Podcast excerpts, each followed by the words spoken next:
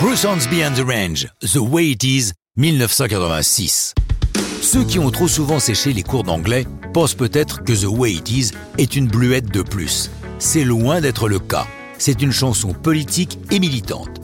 Bruce Hornsby est né et a grandi en Virginie, État du sud des États-Unis, toujours ségrégationniste durant son enfance. Son quotidien, voisins, copains d'école, etc., aurait pu influer sur son jugement. Comme il le raconte, autour de moi, les gens disaient que Martin Luther King était un suppôt du diable, qu'il était redoutable. Quand vous grandissez dans cet environnement, quoi que vous fassiez, vous risquez d'être influencé. Mais pour contrecarrer cette ambiance malsaine, il y a la mère de Bruce, originaire de la Nouvelle-Angleterre, État du Nord.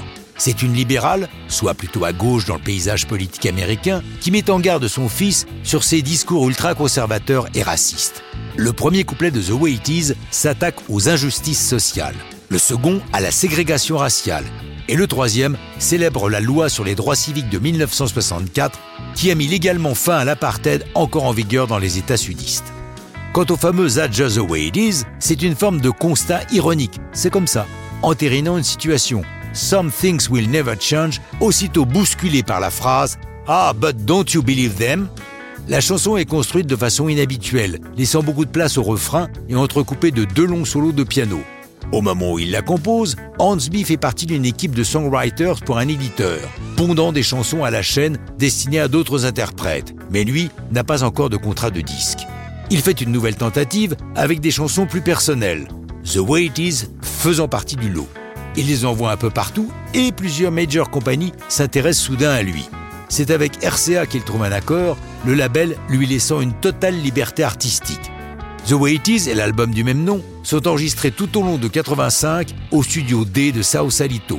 L'album sort au printemps 86, mais The Way It Is n'en est pas le premier single, c'est Every Little Kiss, mais le second publié au mois de septembre et ça va tout changer pour Bruce Hornsby. Le 13 décembre suivant, la chanson est numéro 1 en Amérique, au Canada et aux Pays-Bas. Elle est top 5 dans de nombreux autres pays.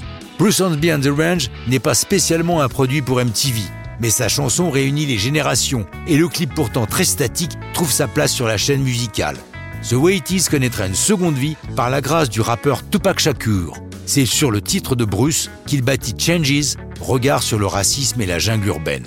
That's the way it is, mais ça, c'est une autre histoire et ce n'est plus du rock'n'roll.